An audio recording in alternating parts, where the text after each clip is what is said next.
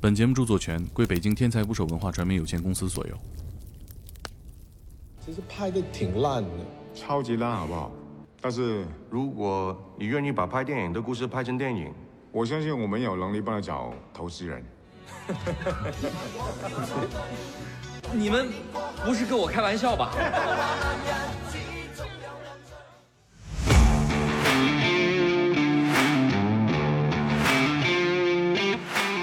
这是手艺人，湖南湘西。啊、还湘西有一门手艺很有名啊，对，但展是示是吗？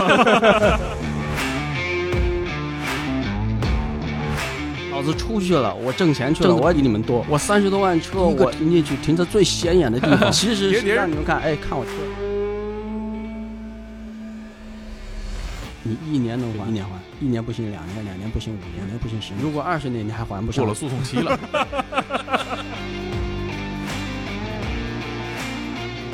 那我的粉丝里面现在都是鹿晗的粉丝啊。 这鹿有晗有一次说他有个甭管什真么的假的，这稀里哗啦来了，这 看完之后看了一个月，终于看完了，如释重负，跑到楼下扔到垃圾 桶里。我 怕人家剪了他 还看，我把他撕了。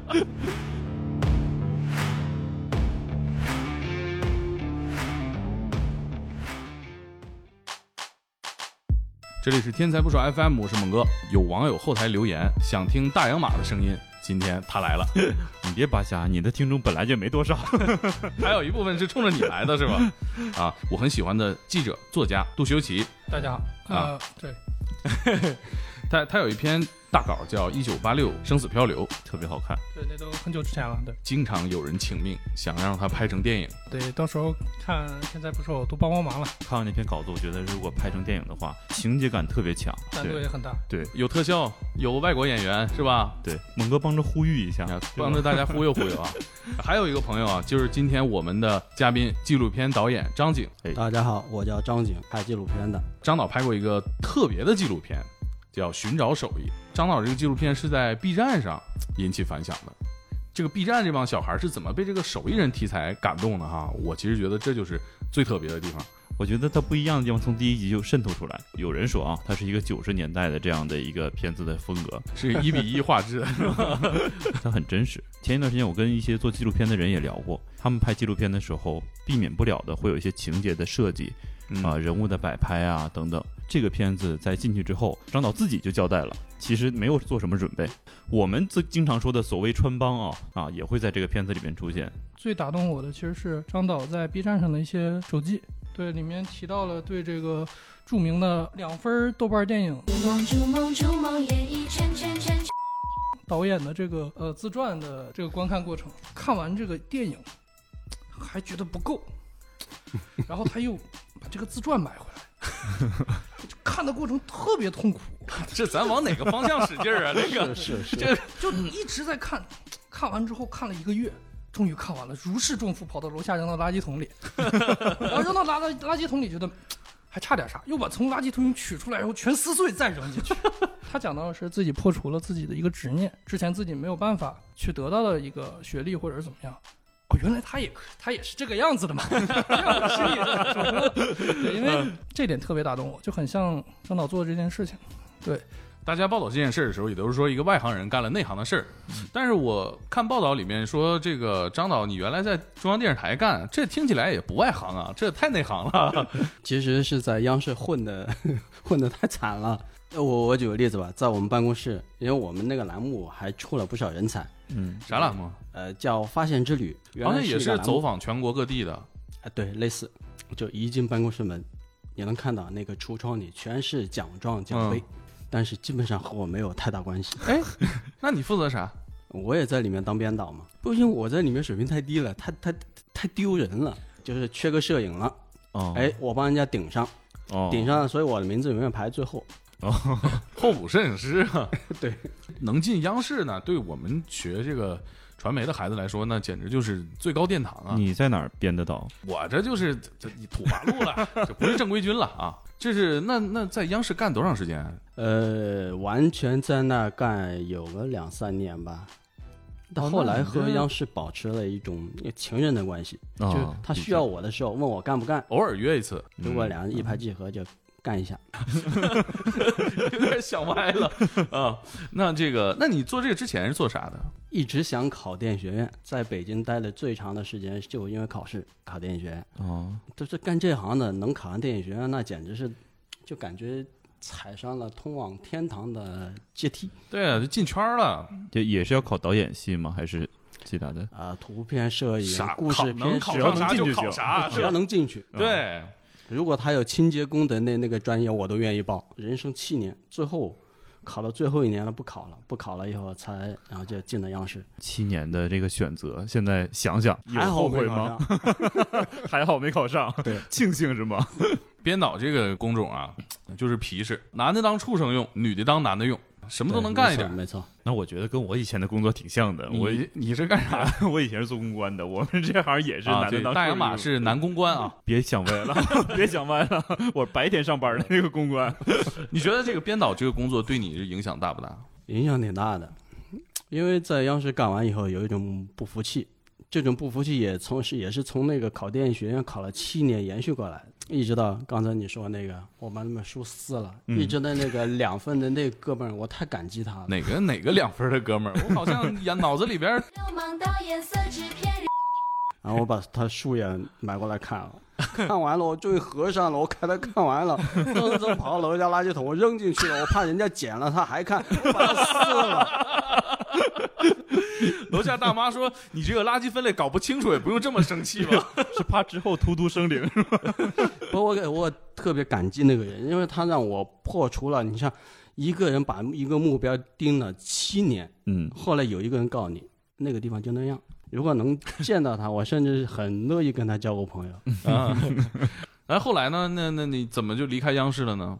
而且哎首先在央视那个地位太低了，哎以前在那有过有过失败，就是把项目干砸了。怎么个砸法能聊聊吗？那是我进央视的第一个选题，啊因为领导挺信任我的，摄影师你自己找。结果我找了我一师弟，啊，找我一师弟呢，然后我看了他的图片，觉得哟，图片构图用光都不错嘛，哦嗯走，跟我干去。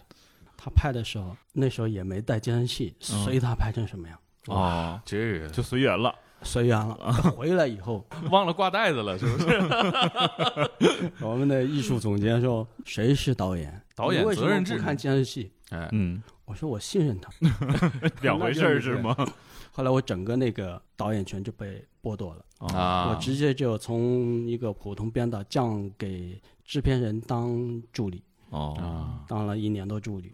不过那那个一年多，在他身边学了不少。嗯，栽倒的那个那个方案之后，我后来又有一个新的一个选题，嗯，我文稿就改了二十四遍，制片人和艺艺术总监轮流轮番跟我改，我当时就恨不得。呃我要体力能干得过他们的，我跟他们一人干一架，把他摁在地上 踩你俩死一个能定一个 是吧？就别老来回来去改。我要同时把他们摁在地上。嗯后来出来以后，就是后来我自己开广告公司干了十年，哦，其实那个所有的积淀，所有那些所学习到的东西，全是那两个我给摁。他们当时教给你的，嗯然后我 在考电影学院的时候，那学的所有的文字，嗯其实就像飘在天上一样，你够不着。嗯，但是到了央视以后，那两个老师，一个叫张丽，一个叫廖烨，这两个人把我摁在地上干，那个那个非常受用。嗯还真的是我。对，，我当时干编导还有一个感受就是骂人都特别狠，你们是当面骂是吧？耳麦里骂嘛哦，当面也骂呀。我的客户比较有意思，发邮件 骂我。哎，中英结合的是吧？差不多。那在后来开广告公司了，对，开广告公司，从这儿开始挣钱。这对开广告公司肯定是为别人服务。 对，乙方心态嘛。但我永远是，比如说你一个片子让我来做，好，你先提个方案，然后我我所有的精力去想办法让你的方案跟着我变成我的， 嗯哪怕我钱少拿一点，尾款少拿一点，嗯，但是我要花很大的精力去把你弄倒，就是那种回头客会越来越少。但是客户是觉得我花了钱了，你就得听我的。对对当时没有其他的同事拉着你吗？说你这个不行啊，张老师，咱们这个要再想一想，这客户越来越少。对呀、咱们是搞服务的嘛，毕竟对。，就你没有其他同事来劝你吗？或者怎么那个我的同事就是，就我那些兄弟们里面，我看上去算是最专业的，其实也是最专业的。就我就是类似于其实就是老大的感觉嘛，嗯，也听不了别人的。 也主要因为你说了算。对， 后来怎么就不再继续做了呢？你们三位还没有没有到四十岁吧？四十岁什么梗？就三十岁不会服输，就觉得你二十岁的那帮小屁孩根本不懂事儿。嗯，我现在年轻力壮，然后呢，看上面的这帮那帮那帮老头，啥也不懂，嗯就觉得这个世界是我的。但到了四十岁的时候，你突然觉得身体啪想上上不了了，就是会带来一种很糟糕的心情。嗯，外面有几十万要不回来，跟人家打官司，打赢了还要不回来。嗯然后身体也往下走，我这人活在这世界上是干嘛呀？我爸有个朋友当年也这样，买了个豪车解决了，就不困惑了。哎，你这么一说，我还忽然想起来，以前我有一个朋友是做设计的，然后忽然有一天特别突然，他把他在天通苑的房子卖掉了，然后买了一台奔驰。但是他也那个开心应该开心不了多长时 间。对呀、对对对断轴了就不开心了，反正这个经历我有，是吧？呃你也买车了，就是因为我在央视抬不起头嘛，嗯，老子出去了，我挣钱去了，我挣的比你们多，我三十多万车，我那时还跟他有合作关系，进啊台去开会，开会，我第一个停进去，停在最显眼的地方。开会的时候，我跟你们一起走，然后跟你们打招呼，哎，我走了。其 实别是别人让你们看，哎，看我车比你哎们都好。嗯但是挺爽的呢，挺爽的过两三年之后，就是好傻。啊。那怎么最后想到去搞纪录片呢？我我自己给自己做了一个假设，大家也都可以做一个假设，比如现在在座，嗯，每人有两个亿，那么这时候你干嘛？那我肯定是买顶级的设备，我去拍纪录片，梦还是在这 儿。为什么还是在这儿？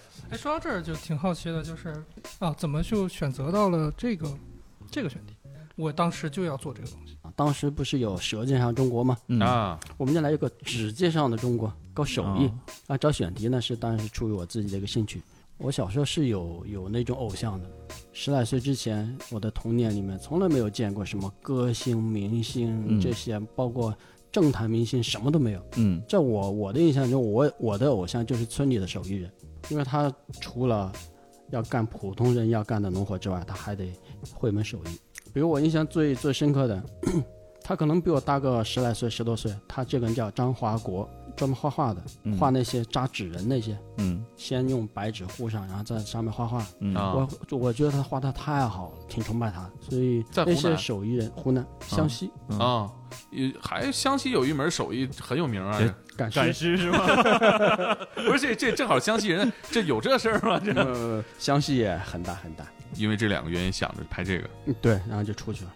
你刚刚提到那个《舌尖上的中国》啊，嗯没想着拍美食什么的，那已经有人做过了，而且在做主流的那个那那个套路，嗯我已经在央视干过那么多，我从来就认是认识陈小青导演吗？认识我我到到北京来还是因为他一句话呢。哦，是是吗？吗？我我我去过西藏有个叫墨脱的地方，我徒步进去的，徒步进去四天，徒步进去出来四天，拍了一些东西，然后但是没人要，啊我在网上，那时候零零一年，很早了，二十年前了。然后有个叫陈小青的， 我留言他说：“要不你来北京吧，我看看。”他说：“我是在央视工作的。”就这么，我到了北京。当时我并不知道陈小青是谁。到了央视梅地亚中心一进去，我说我找陈小青，然后其他几个工作人员全部哇，眼睛全看着我，嗯，这小子怎么直呼其名啊？然后办公室里面有个黑黑的家伙，手一抬，谁找我啊？我在这儿。但是你是跟他当同事吗？没有，但他一句话就伤害了我了，我的自尊心太强了，我没啊他让你干什么来，还的伤害了你。后来我才知道，嗯，比我在大学学的那些名片都是他手下的人拍的，比如说哦，孙增田啊，这些都是他的手下的人。我突然发觉，哟，我仰慕的那些人都是你学生啊。后来他看了我的素材，他的原话是：“这个小兄弟啊，你拍到的东西我们都拍到了，我们是专业的大机器，我们没拍到的东西你也没拍到。”啊，他说：“如果你愿意，你到我这儿给我做个编导。”我当然不愿意了。我当时想，嘿，你把我请过来是合作的，现在让我给你当编导，二十年前你这心气儿很 是这个很心高啊。对，嗯。后来我跟他当过一次，跟给他的手下当过一次摄影，啊，我聊起来这事，他恍然有些印象。但是他对我印象是肯定深刻的。我到北京，因为他而来，他一句话不把我忽悠来，然后见到办公室，我见到看到那些神人，有全是他的学生，有点吓着我了。那这从何干起呢？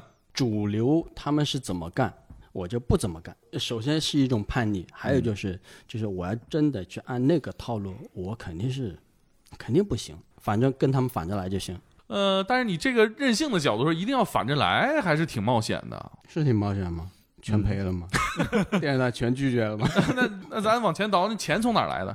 就卖房子，嗯卖了一套燕郊的房子，不是北京的嗯房子。也是具有很高的增值空间的。我买的是四千三一平，卖的是五千八一平， 这好像现在卖可卖完之后半年之后就变成两万多了。这你完美避开了它的升值空间啊！是啊，啊，哎，那那那么把房子卖了，家里边的人会不会 当然不会跟他们说我会失败呀、啊如果知道会失败，你这我四十多岁的人了，本来就就活得挺郁闷的就。等一年再卖。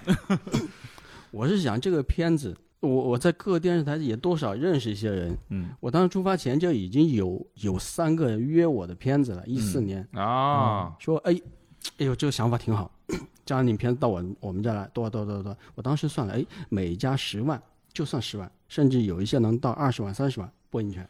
嗯全国三十家媒体，我至少能搞定十几家吧。我想就保守一点，我也一百多万，嗯我只要投多少啊？投顶多也就一百来万嘛，房子一卖，这怎么干？但你这么算，确实是挺乐观啊是啊。后来我一拜把子兄弟还给了我五十万，猛哥，啊！我缺个这样的哥们儿。我缺个这样的项目。 接下来就是找人了，传团队呗。对、我我找了几个专业的、职业的，跟他们聊了。但是，比如我因为家里两台车嘛，我把我那台好一点的车，就是那三十万的车留给我老婆，嗯呃，她只会开自动挡，我嗯开那个破的车，那大众是吧？然后就摄影说：“哦，这怎么能行、啊？ 嗯像我们一般出去，那都是至少要两台霸道。嗯嗯，这金就山什么的，对吧？是，他说，而且你还到是西西边去，你至少要两台，对而且必须要霸道。算吧，换人。那我就找我最顺手的人，就找我助理。一起上路的这几个哥们儿吗？扎鼻子 那个，哦啊， 摄摄像，那还缺个人。摄像。那咱说这哥们儿是专业摄像他是给我干了七年的助理，哦什么都懂，哦啊啊就光我们两个不行啊，嗯我得给我助理再找个助理。有个叫玉潘的，啊，我在香格里拉拍片的时候，觉得这个小伙子人又帅气啊，很特别有文艺气息，我挺哎喜欢这个小伙子。然后他也很有兴趣，第二天、第三天直接飞到北京了。就奔着这份心也可以了。他原本是干啥 的？他原本是香格里拉的那个客栈里面的运营者，运营者，干客栈的那都是人精儿，人精、嗯人精儿，对三教九流都能摆明白。对，这其实我觉得他这个能力干编导，或者是出去外拍挺重要的。对是。嗯，那你们三个人了，现在他们俩当时都没有驾照，哦我因为开车也 累啊。好，我还司机缺不一够个司机，哎，然后这个司机的刚好呢，他还会拍照。那么哦我当时在北京最好的兄弟叫何思庚，哎我跟他们一聊，他刚好那时候刚辞，就是嗯刚辞职，其实还没辞。我这么一说，嘿，辞，您哎推了他一把。对了一他，他原本干啥的在中关村， 啊一？四年的中关村已经往下走了。嗯嗯，所以这几个人都没有关上门问说你到底要干嘛。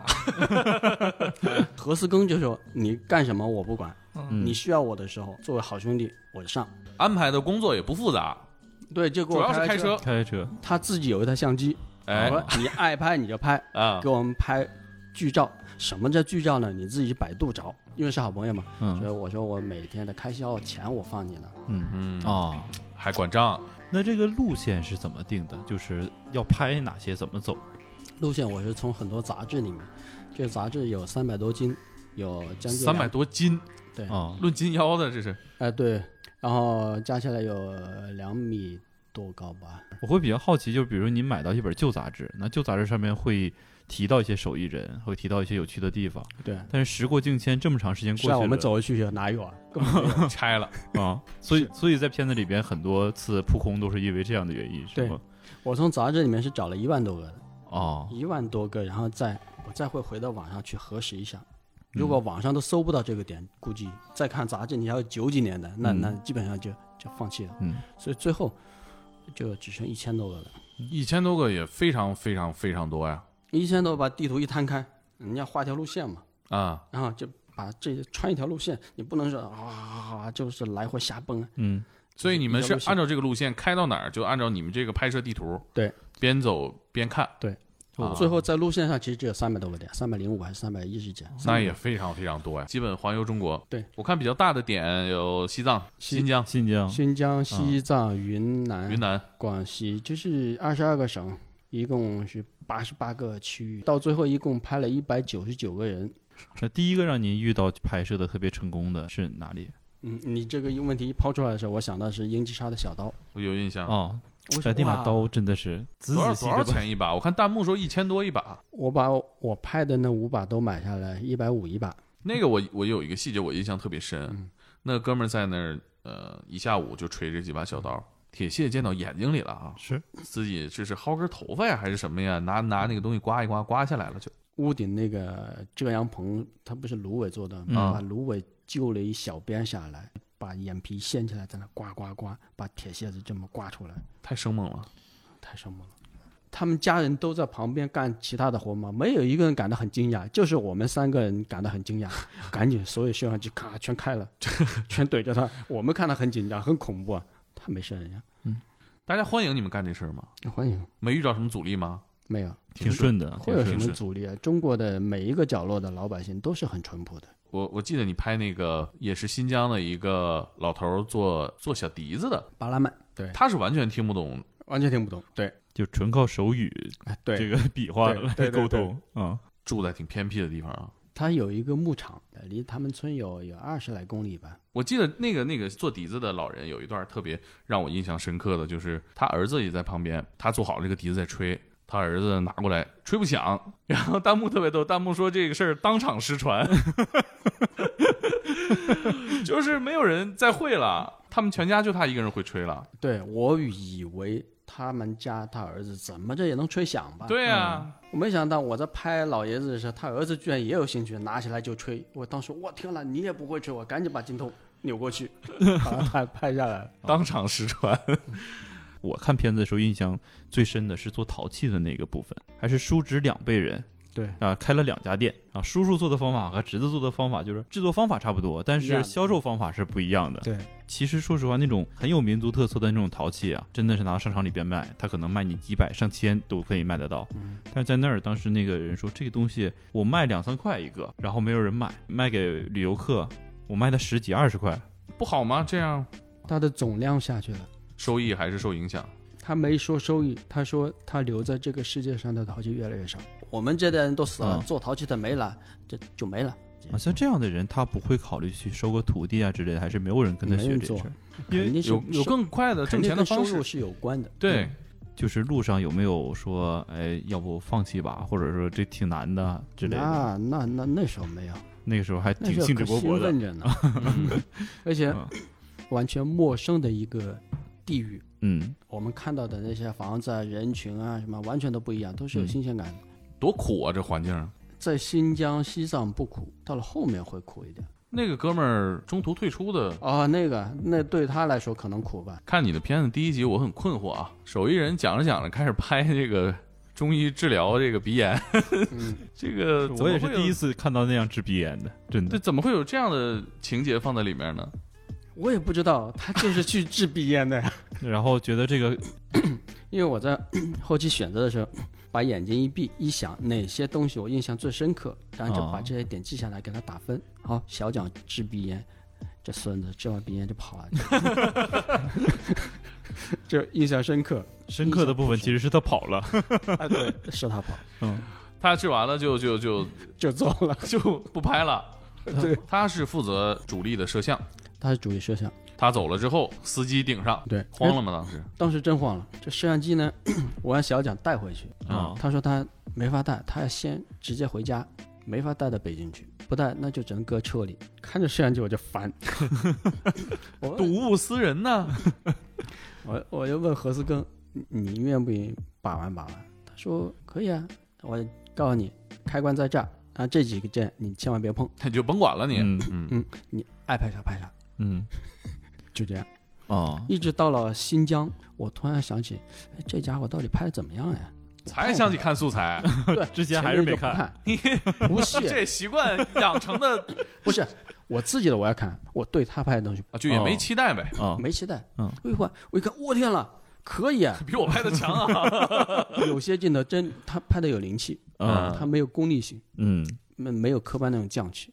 嗯就我拍的东西很规范、很完整，不会漏东西。嗯他呢，肯定是你要是让用他的东西剪不出一个片子，嗯但是他突然有几个镜头，我的天呐，太棒了！你怎么想到这个角度啊？你是怎么想到这个构图啊？这也算意外收获呀。啊过了新疆就进入西藏了对啊，这个新地疆方其实是一个很多人都向往的地方。也是个手艺人大省。我印象最深的是有一个做做铜佛的，嗯，拿一个铜片儿，咚咚咚敲出一尊铜佛来。对嗯，做这个东西挺挣钱的，听起来。是挺挣钱的。如果他想挣的话，你他那铜人多高啊？我记得有一个特别高的，最高的有四四五米。嗯，那个 他要花两百到三百万之间成本。成本。对，他从来不会跟寺庙讲价，富有一点的寺庙给他留出足够的利润，嗯然后他再用这个发了徒弟们的工工资，资自己一点点收入之外，他把多余的，然后再造送给穷的寺庙。哦，啊，这捐起来没头了。嗯，他就没停过啊，就是我没想到世界上还有这样的人。比如说我要有钱了，我肯定不捐。这个结果，大家看到的这个结果，我觉得也也像是 捐赠给大家去看了这个片子。嗯，这被迫的，人家是主动 的，啊土蛋是主动的，我记得片子里面提到说，灯光老师于潘约人找人找到点感觉了。我说这都到哪儿了，才找到点感觉？这就最他出发的时候的唯一的工作，对他有指望的只有录音，嗯，但实际上后来他录音很糟糕，劈了哦他自己戴着耳机没听见，我在旁边我听见了，哦，哎，我说你你看看你的指标是不是红了？就，哎呦，真的红了，我说我都听见你耳机里面声音劈了，你没听见吗？ 反倒是外联做的特别好。呃，在新疆的时候是我们哎预判你去找吧，到了西藏的时候是我们沮丧的时候，他说你们交给我吧，啊，找的时候特别下贱。什么下贱？怎么下 怎贱呢？么个比如说你是手艺人，那个哥哥，你你你你做的这个茶杯真好看，我我我我们来拍你好吗？ 而且他不是站着，嗯一般手艺人你进去的是坐着，嗯他进去以后不是站着跟你说话，直着单腿跪在地上。那我们来的挺不容易的，我们真的是特别想，呃不喜喜欢这水吧，哇轰炸过去，基本上都扛不住。都扛不住。嗯，我觉得这个其实是对团队负责的一个精神，嗯，关键是他这种心态会让手艺人啊嗯自尊自心尊心更高。呃，学编导的，在电视台干的编导，看一看人家是怎么请人的，请人费劲，你看看人家，就单膝跪地求半天，猛哥，你是怎么请的张导的？小麦请的。 那那那这个这一路上有死活都不同意的吗？有啊，为啥？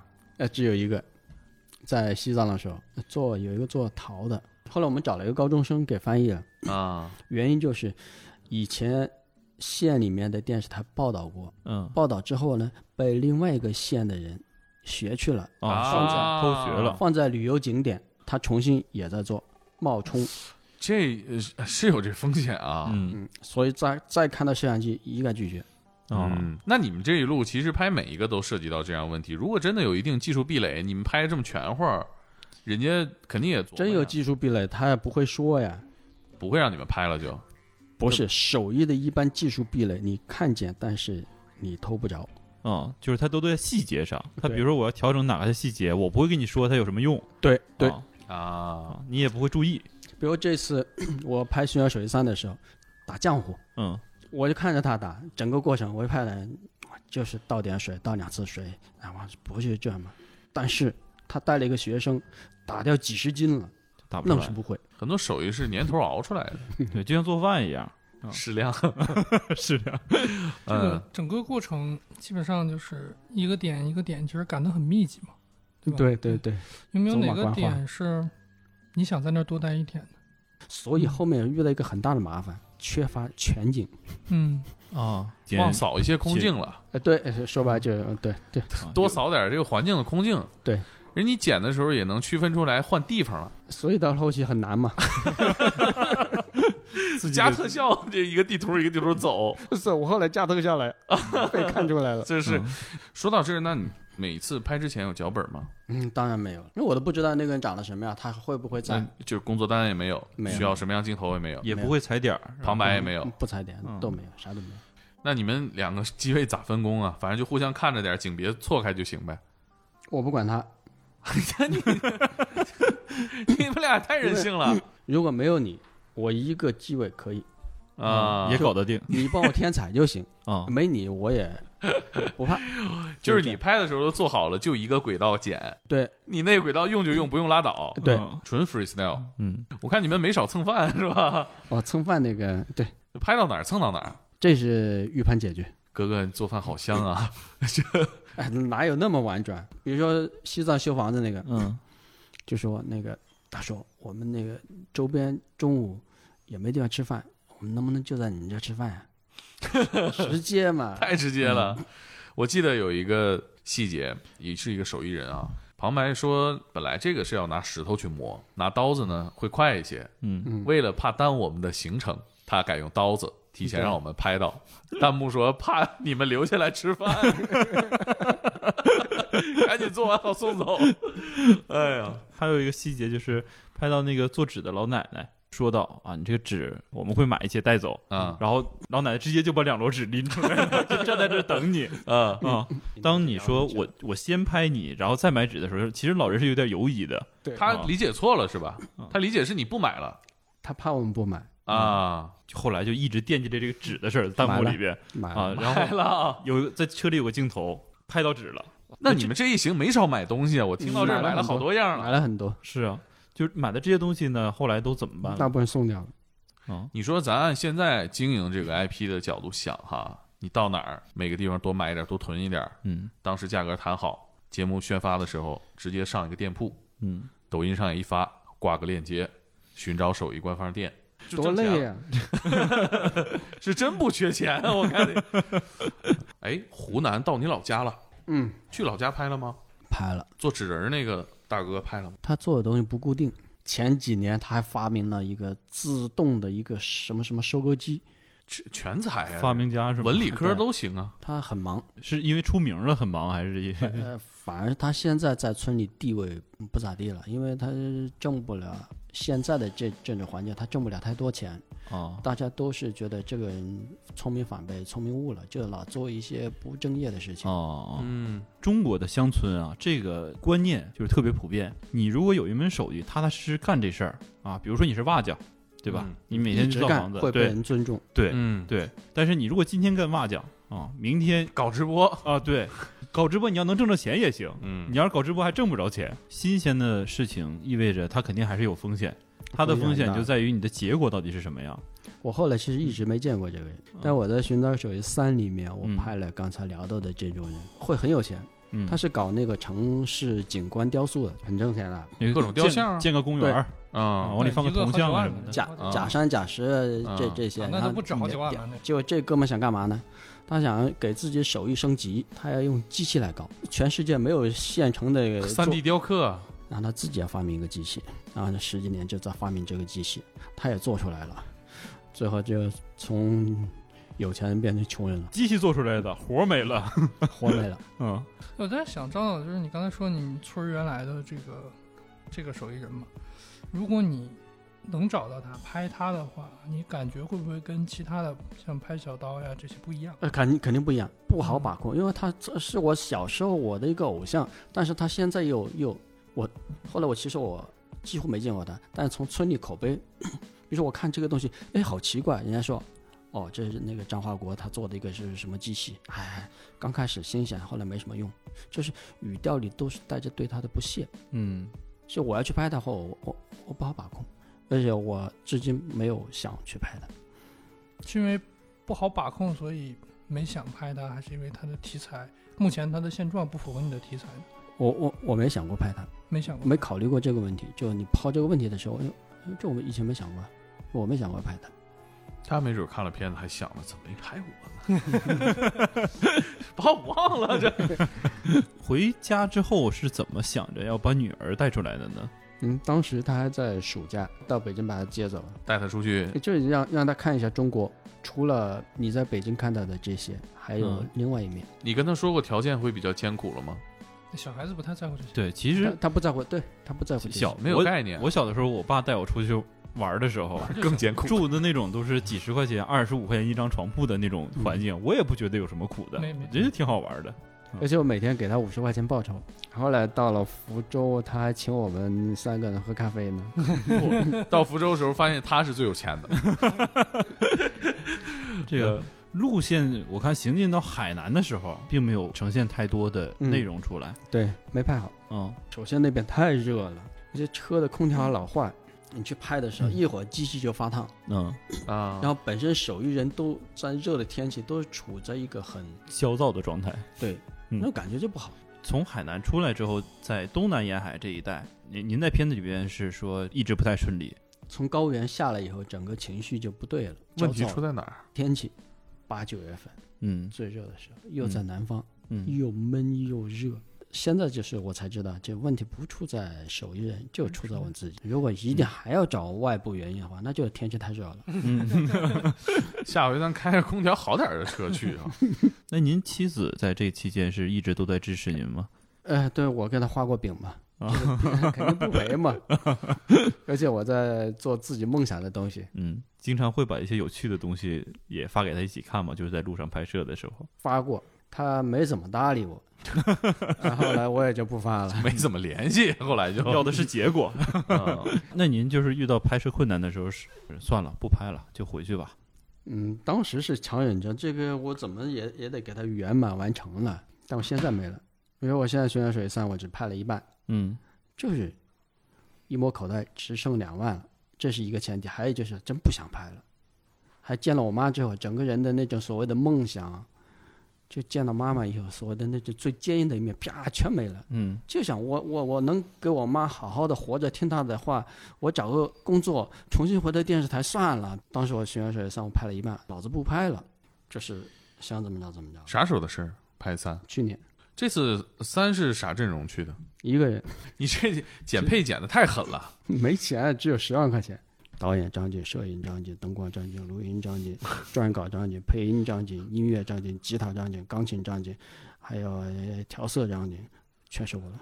也行。第三部都调色了，这个 工业化流程很完善了。稍稍调了 一下，哎，如果现在有一个人给您一大笔钱，然后说我就想让您把这个系列做得更好，做下去，您还愿意做吗？现在还愿意为什么还要干这个选题？这还没拍够吗？自己想象的高度的百分之八十五了，差在哪儿呢？其实你这百不分之知道十五是什么？不知道一个选题干好几年，这个事儿真不是比如说《寻人手一》，我是花了四年，呃，前前后后整掉一百一十多万；《嗯，寻人手二》五十万，《寻人手一三》是十万。制片能力直线上升， 项目控制预算是几年下来啊，砍到了十分之一了都。拍完这些片子，那我们可能面临的就是让这些片子怎么跟大家见面的问题。哎，啊，这又有一个工种了，宣发， 没有，嘿 没有？那谁谈呢？这是最开始跟电视台谈就是我呀，因为我对你你哎，前面那几个哥们儿说有意向的呢，四年了，电视台二零一四年的时候还电视台都黄了。二零换人一了四年的时候，电视台还还是有钱的。嗯对，一四年和一八年对于电视台来说，就从悬崖上到了悬崖腰上对这种对感觉。而且我当时谈的那几个，比如说制片人什么的，都不在岗了，嗯有些栏目已经没了。拉滴滴去了 都，就开始走下坡路了。我印象里面一啊，四年就嗯你完看了很多电视台播的广告，你就能看出来，对啊，就基本上男性医院啊、医药啊、美容啊之类的。国产化妆品这个 A P P、快手、抖音都冠名春晚了。 那电视台走不通了，那往哪个方向去努力呢？跟电视台打仗打了应该有一年，网上说我被十三家电视台拒绝，其实就嗯包括后来加起来有二十多家。嗯，其实一四年到一八年也有好的，对啊互联网越来越发达。哎，就嗯电视台不行了，那各大视频网站起来那了那我真真啊我我我没考虑网络，嗯啊，因为这个最开始的长度是标准的四十五分钟，嗯，嗯，是央视的一个标准长度。一三年和一四年的中国互联网视频网站的发展，在这个年代给了这样的片子一些机会，对让你它当可以时跟更多人见面。跟这几家谈，他们竞争挺激烈的，抢片子、抢资源。没抢我啊，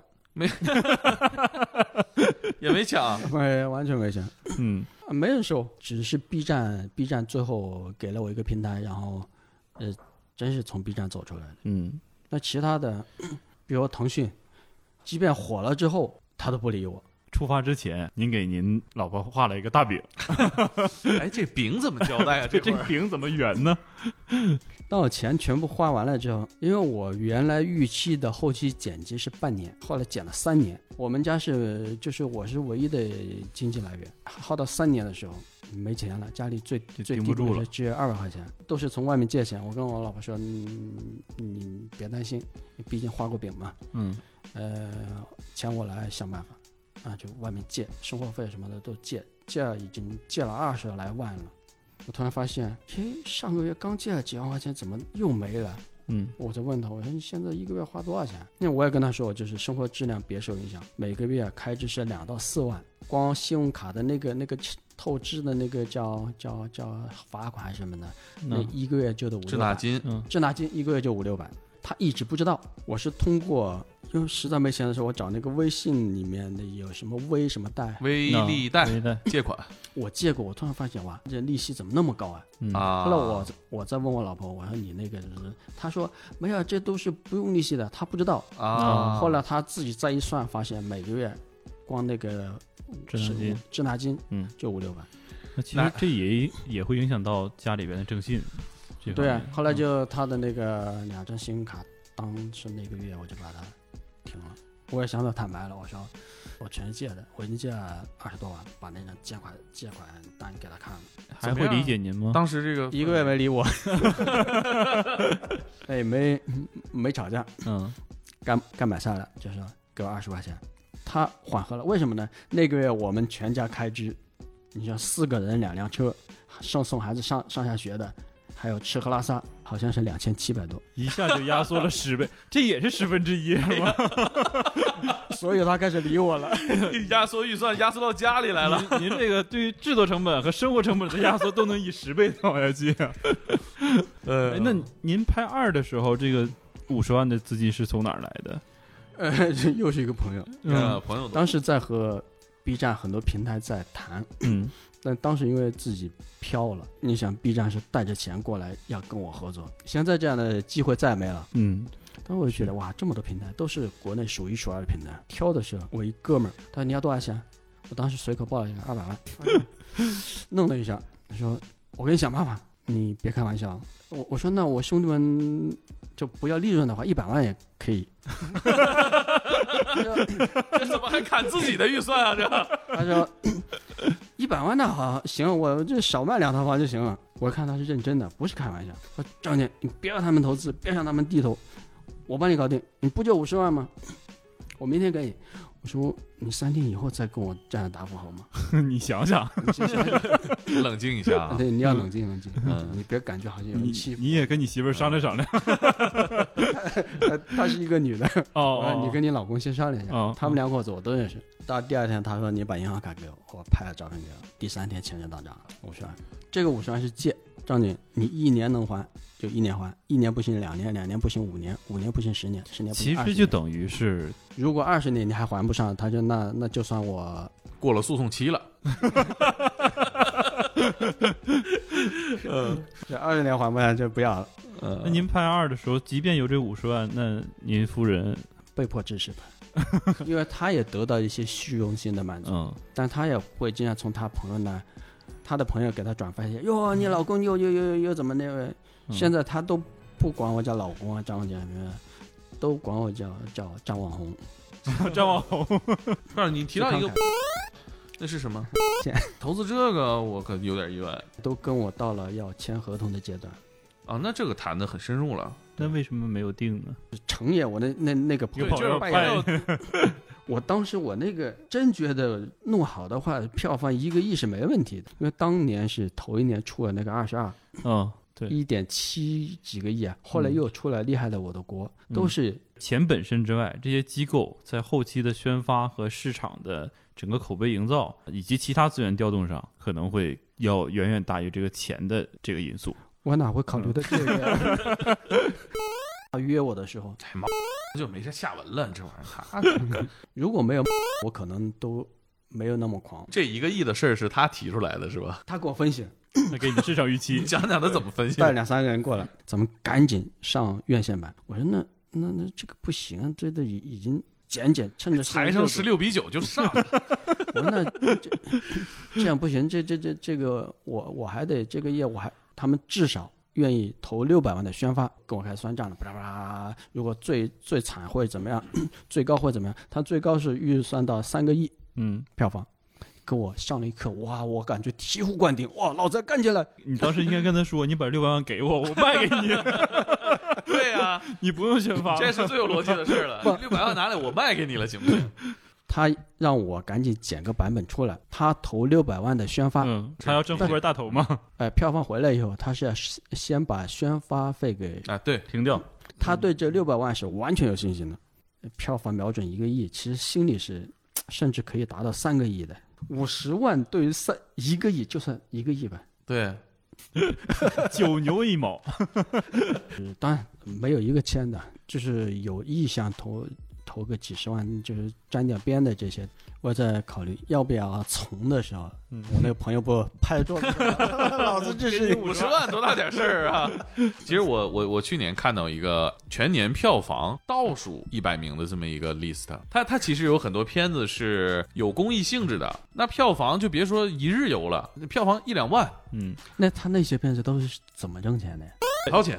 哦， 后来我也去看了一些数据，嗯，就是看了一八年还是哪一年的数据，备案的当时中国备案的电影好像是几千部啊，嗯，反正最后算下来，能挣钱的好像只有千分之一。是的，嗯，因为备案的数量太大了。是的。即便是你， 关键是我的片子连备案这一步都没 走到，不过呢，我有一个细节我印象很深啊，就是《寻找手艺》在豆瓣上评分八点九分儿，啊呃，这是纪录片是，呃，观众一般是会同情纪录片的。 嗯这这但个是但是八点九分的纪录片其实成绩非常好。寻找手要现在九点三分，高的吓人呃 这个这个是不是代表真实水平的？嗯啊，有情怀加成啊。嗯，我还有一个对这片子的感受，就是弹幕，弹幕的密集程度啊，我之前很难想象在 B 站这种地方啊，看这种片子会有这么多弹幕。你之前看 B 站吗？不看，现在看 吗？看一下当时就是有多少人在看我的片子，看一下那个数据，大概点开会有两三秒，那就不看了。不是把张导逼的都开始研究实时监控实时数据现在了。一二三都其实都算拍完，三算拍完了吗？拍完了，正在啊后期修改。算拍完了。那三有什么计划吗？我三三我完全没有压力，没也没借钱，也没人投，六十六个人，嗯一人六十六人资助的，嗯，卷我记得你还提到过，在采访里提到过，你老丈人在这事上掏过钱。对，二二二十万，他把钱给了我老婆，怎么这是第几没部没的直接时跟你候，说？没跟我说。这是第几部的时候？第一部的时候第，一部的时候啊，所以那一百一十万、四十万卖房子，五十万朋友资助，还有二十万是老丈人给的。这账算挺快呀、你不会搞搞商务的，这会儿都算出来了。现在这个阶段，日常的生活是通过什么样的收入来维持啊？国家奖励过我二十万。哦，这是什么单位讲的？国家广电总局奖了十万，后来北京局又奖了十万。国产优秀纪录片扶持，国家有这么一个也也你在哪儿联系到这个？我不能确定是别人推给我的还是自己找的，我不能确定。反正我就报了名，报了名，呃，国家居然认了。 抱着试一试心态，你这个表情太可爱了，居然认了。因为这个认了之后，钱居然真打来了。我都不敢相信。那当时也也挺烦躁，我说这是什么会啊？他说是国家广电总局的，我说我怎么没听说过？他说优秀纪录片是是什么表彰会？他说还是有奖金的，我说奖金多少啊？他说不知道，呃每个不一样，最少是十万。 我当时十万，我感觉我说话的态度都不一样了。我说在哪儿？我一定参加。当时因为给我通知的时候我在湖南嘛，挺嗯大热天挺烦的，这么一个电话打过来，我以为骚扰电话，嗯，没我白去 说，我我一定赶回来，一定赶回来啊！穿着西装，就参加了。嗯，那第三部上是准备什么时候跟大家见面吗？有大概的预期吗？应该在四五月份，也许五六月份，不知道。嗯，见也面快了，我听这意思。对，但是见面的方式还没定啊，是在哪 B B 站上一传就完了。啊？还是这样是回免费回归到最朴素的方式，啊？回头也让 B 站给推一推，这都免费传了，对吧？那这次他是联合出品方，哦，他是愿意掏更多的，但是他要选题权和终审权，这样谈了两个月， 最后我片子都拍完了，你平时看抖音和快手 吗？不看，不主动看。哎，那那我特别好奇，张导平时都有什么样的媒体接收的习惯？看什么？看哪些东西？花时间在微信上肯定是最多的嗯，公号，但朋友圈我是基本上每一个人我都屏蔽了。一打开是空白的，基本上。对， 为什么屏蔽了呢？一看以后，诶，这个人有新鲜事儿，这个人有新鲜事儿，哗哗哗哗，时间就没了。所在的群也不多，嗯，订阅的公众号也不多，我看你玩知乎，回答问题知乎那个这些在平台上这些都是 B 站教我的。啊，你要你有一些东西，你除了自己公众号之外，你可以在知乎上啊，知乎上怎么弄弄弄弄弄，他们教我，让别人能搜索到你。包括微博，微博就是我根本没有微博，是鹿晗的鹿晗工作室帮我注册了一个号。这是这是啥关系？为什么是鹿晗工作室帮您注册的号？那我的粉丝五六千嗯，都是鹿晗的粉丝，啊？这个为什么会有不重是合你度呢？们是怎么搭得上的？这 个嗯就是我的片子出来以后，鹿晗有一次说他有个什么愿望季， 嗯说要跟我合作一下，让我录一段视频，关于我的内容，关于我拍的片子的内容。然后呢，是放在鹿晗的《愿望季》里面，然后鹿晗用他的微博帮我推一条。这可是个天大的流量啊！是甭管真的假的，这稀里哗啦来了，这人可就不少了那个 也他们就算过这个，啊！又是 算账的技术我们领教了，已经。也算过。嗯，他这如果鹿晗能再次替你发声，他能带来的票房至少两千万。那当甭时甭听他们扯这 个，他们要能把这算出来的话，上海堡垒就不至于这么惨了。当时当时这么算的， 后来成型了吗？鹿晗转了吗？没转。啊，还没没转没谈成呗。以前跟我接触过的，不管是包括鹿晗这些，还有那些平台这些，当我发现我把片子做完以后交给他们的时候，比如鹿晗工作室，张老师，我不我不当他的经纪人了，豆瓣的 都那离职个豆瓣的那个还是一个副总裁，嗯，说，哎呦，张导，不好意思，我已经不在豆瓣了，至少六成以上都不在原来那了。这互联网时代的人员变动，这也忒大了。全让张导赶上了，关键是，那才一年多两年，嗯，就我是啊人都嗯，是这样的。你看张导这个跟电视台谈完之后，电视台走下坡路，嗯。打磨四年回来，这波老哥不干了。互联网这谈两年，这也是一波人才就过去了。之后还要坚持做纪录片吗？想做什么题材有想过吗？还是做这个，刚呃我我还不差那说百分之十五嘛，就嗯，是要做《寻找手艺四》。对，还没到腻的那种感觉。还没腻。我要做成一个长篇，长篇就是你要把一堆散的放在一个、一嗯，个一百多一百来分钟的，对一百多分钟长讲篇故事的，的嗯方式不一样。这个是很刺激，因为它难。我在三的尾巴上做了一个小广告，嗯欢迎为打赏提供资助和选题。啊，当然，如果钱不够，有上十万，我就重新干起来；如果说二三十万，何时跟预判上；三五十万，兄弟们有工资；五六十万，兄弟们有报酬，还有一些小小的利润。哎，给我五十万，我那个拜把子兄弟，嗯 他说：“张姐，我不管骗子，只你做任何事情，你觉得对的，我都支持你。”他学完学四，他还想投，因为他发现，哎，十万块钱就能拍一部片子。你再压缩压缩啊，我觉得你这个压缩的空间还有。呃不多了，那你现在一个月这个支出多少？家里现在又冒上来了，快接近一万了。也不多啊，其实四口人对呢，对俩孩子呢不。算多。。但是我最低最最最低的时候只要两千七 呀，两千七到一万还是有差距的 但您每个月都两千七的话，这个幸福感觉下降太多了。四倍了也。那就嗯每天到买菜去，给我二十块，给我五十块，从来没超过五十块。但我还是觉得张导要做这个《寻找手艺手艺》这个四的时候，能不佛系一点去做一个挑战性的，就是回到村里去找那个张先生，就是那个手艺人。不会，我呃不，我我我至少现在我不想去碰他。纯是我作为观众的想法的话，我觉得这是一个跟之前不一样、很有难度的事。嗯，他这个人自身的状态不是我喜欢的，因为他不是一个乐观积极的一个状态。就因为我刚才 从最开始聊的时候，就是张导提到一开始去北京是因为陈小青说就过了，但他嗯说那句话我一直在想，他说有些东西我们拍到了，对是大机器拍的，对，这是有他的些原东话西，我没拍到，我也没拍到。对你也没拍到，所以其实这句话我一直在想。然后就是就像这个这个手艺人村里的这个这个张先生，对，记不起全名了。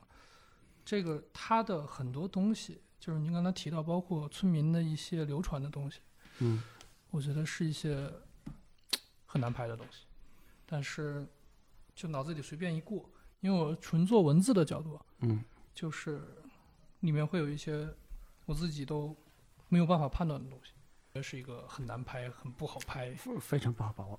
文字可能还好一点。其实现在就算在村里，但即便我知道他在家，我是不想看见他，我甚至我要刻意回避他，因为他是我人生中真正的第一个偶像。他画的那些东西，因为那个做法事嘛，画完一把火烧了，我当时我天哪，就这么烧了。当时他是村里面都说他是人才很聪明，画画画的好，而且他会因此受到尊重，而且会比一般多一份收入，他是受尊重的，他的状态也是向上的，大家看他的东西也是往上的，这才是我的偶像。但现在他自己往下，大家看他也往下。虽然他曾经是偶像，但现在我不喜欢他这种感觉，我干嘛去拍他？我不拍他。 你拍的这些手艺人里面，有多少人是这样状态的？四分之一或者五分之一吧，就是不挣钱导致的？我不知道。就是人会，特别是男人，很有趣。就是他身上挂着很多东西的时候，就是不管是地位、钱、名声，乱七八糟，一件一件往上挂。就是刚刚您说到是往上升的一个过程，这个过程的时候你是看不到这个人是什么颜色的，就是你只能看到他身上挂着的东西。但是如果你把一个男人的所有东西一点一点的全都给他剥掉，家庭、事业，然后什么受到的尊重，然后包括他擅长的事情。一件一件全部剥掉之后，你能会最后看到这个人是什么颜色的，这就是写作的时候经常用的一个方法嘛。嗯，对。然后这个剥夺的过程是一个超级残酷的事情，但是就手艺这个事儿来说，整个手艺其实处在这个被剥夺的这么一个过程当中，因为它从生产上啊或者市场上就不断的被剥掉以前有的那些光彩的东西。嗯嗯，对，其实这是一个，我觉得这是拍这个题材，就我第一次听到的时候最难受的一点，它不是二十年前或者三十年前那种最光鲜亮丽的那种状态。然后这也是为什么市面上很多其他拍手艺的那个会很强调这个东西，嗯，好像这个被拍的人都要就啊，快大家快来帮我，对，这个是这么一个事儿。在我看来，特别朴实的一个价值，很基本的一个价值，就是你拍了这个东西，你让很多人知道有这么个东西存在过。 嗯对，市场定价它是一个流动的过程，嗯它是个浮动的过程。嗯，我其实觉得他们这些就是小作坊的手艺人，他能在这个定价的过程当中撑下来，是一种幸运。对，撑不下来也是一个大概率发生的事情。嗯很常见的，对，你看，其实纪录片市场，我我自己仅从工作过的角度上嗯感受啊，其实跟这些老手艺人挺像的。你说，咱现在拍个短视频，啥样的不能火呀？是就拍纪录片，看着不像能火的样儿。 尤其是你还选这种题材， 反倒是让我觉得跟主题还是挺有呼应的。嗯，其实反正我是我是挺希望你这个片子挣点钱，把钱还上。啊在各种手艺里面，如果咱这个片子最后能挣到钱，算是比较幸运的那一个。这个故事对我来说，我还挺欣慰的。对纪就录是片挣不从了钱，很难挣钱， 很难挣钱，确实。回来再再找点儿聊聊吧。现在这些平台基本上不搭理我了。嗯，今年的环境可能也会有一些影响，但是片子转一转，呼吁呼吁对，B 站上打打赏，充充电。嗯，就是看猛哥的了，看猛哥啊的影响力。 我那我得这赶紧火呀，这对吧？这个哎，这些打赏真的是，就最近来说，打赏可能也有个三五千。也不多呀。该投币投币，该充电充电，对别老下次一定是吧？你现在三，因为没法大面积的评测，嗯我给几身边几个兄弟看了，嗯有骂的，有赞的，不好说。留给市场来检验吧。对，啊啥时刘候老驴这个我们也能参与一下内测呀？ 发行了，收到了大量的反馈了，咱们到时候再聊聊，嗯然后看看那百分之十五是什么。嗯，按照自己这个感觉来。对嗯对谢谢谢谢。